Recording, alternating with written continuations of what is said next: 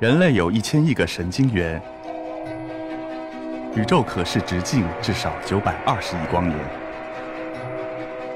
从无限小到无限大，在中科院 SELF 讲坛一起探索未知的世界。本节目由中科院 SELF 讲坛出品，喜马拉雅独家播出。大家下午好，刚才听了很多的科学家们的。讲演，我都非常的长知识。我是杨雪，是中央音乐学院的二胡教师。我手中的这个乐器就是二胡，相信大家对它也非常的熟悉。它有两根琴弦，又是传自胡人，所以它就叫二胡。曾经听到过这样的一句话说：“科学和艺术是人类发展的两大源泉。”今天我站在这个舞台上，确实是。真切地感受到了这句话的力量，听到了高铁专家、研究古人类 DNA 的专家，包括卫星专家，他们所讲述的每一句话，其实让我听来都非常的振奋。其实艺术也是一样，科学和艺术无处不在。不知道大家对二胡有怎样的一个印象呢？大家可以慢慢想一想这样的准确的词语。我先来介绍一下。二胡的年纪，它已经有一千多年的历史了。不过，它跟其他的一些我国的民族器乐相比，它还算是年轻的啊。像在贾湖出土的骨笛，已经有九千多年的历史了。所以，二胡算是年轻的。就是这样一件只有一千多年历史的乐器，其实它也经历了一个很漫长的过程。如果按照时期来划分的话，我们把。前面百分之九十的这一千多年，我们称它为第一时期。这个时期，它主要是生长发展自民间。我说它是草根级的乐器，为什么呢？因为我们在宫廷音乐中看不到它，好像文人雅士们也更偏爱古琴，而它一直是散落在民间。可是它生命力极其的旺盛。所以发展至今，成为了代表我国非常非常有特点的这样的乐器之一。我们再说回来，大家对二胡已经有了一个准确的判断了，它是不是特别好听？那它为什么好听呢？就是因为它擅长于演奏旋律，又由于它的天生的音色就非常像人声，这两个。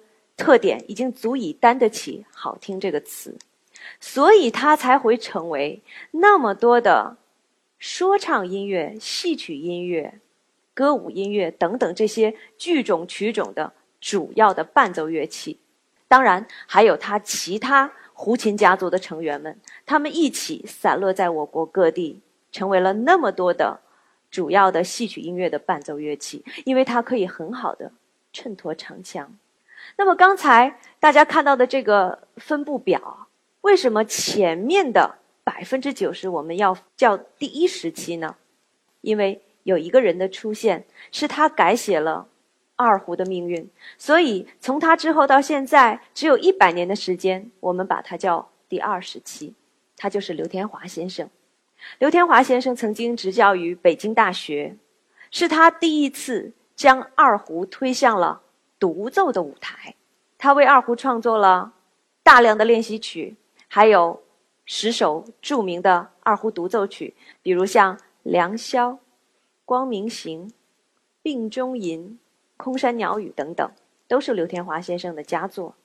他认为国乐就不应该低人一等，所以他一生都致力于学贯中西，找到一条适合国乐发展的道路。所以，从他之后，二胡的发展，应该用火箭般的速度来形容最为合适了。再回到今天，我想讲座的主题是行走的弓弦。行走，我们可以理解它为从古代走到现在，也可以理解为我拿着这把乐器作为传承者如何走下去。而我今天更想讲的是地域上的行走。有一句话说的特别好，说“一方水土养一方人”。我国地大物博，每一个地方都有自己独特的地理特征，也会孕育出很有地域特色的文化特点。这其中也包括音乐。那接下来我就先用手中的这把二胡，为大家演奏一个乐曲的片段，大家可以猜一猜，说的是哪里的方言，去感受一下那里的人的性格是什么样的。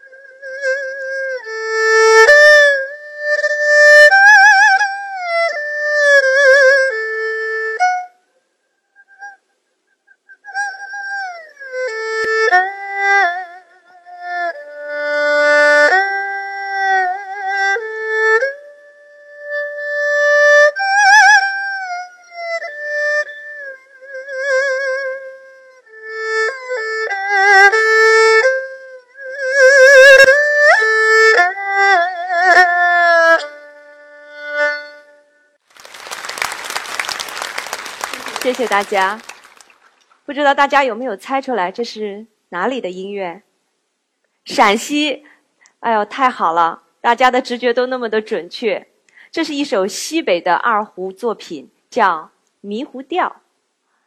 大家可以看到大屏幕上哈，它也等于梅沪调，什么意思呢？它是作曲家鲁日荣先生根据陕西眉县和户县。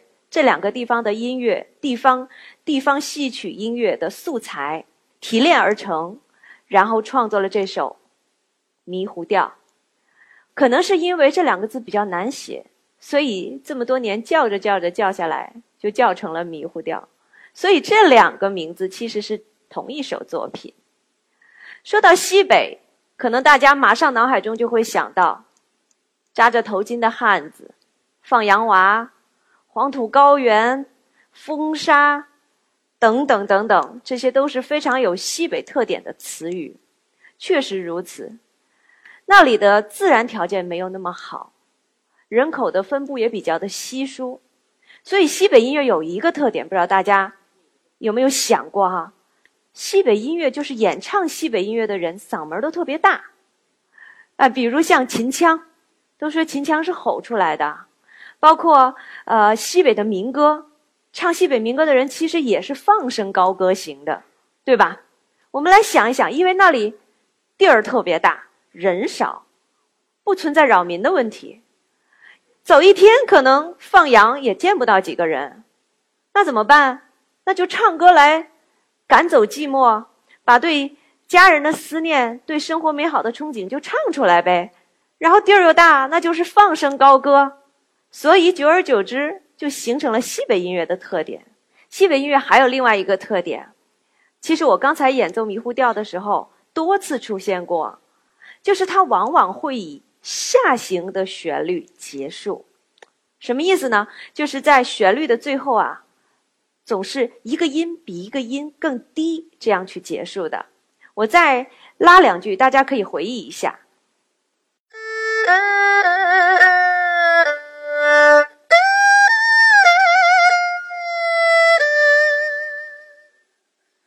啊？这都是下行结束的，下行结束的旋律，往往就会给人以悲伤，有一股苦涩在里面。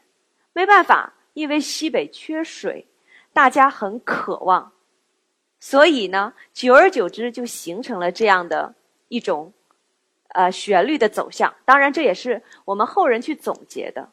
别看西北缺水，可是它有黄河流经此地，对不对？那为什么还缺水呢？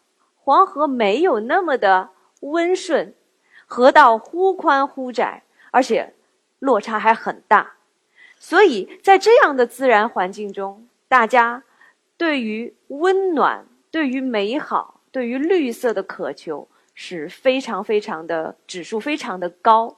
我们去过西北，当然我们也都去过江南。江南什么样？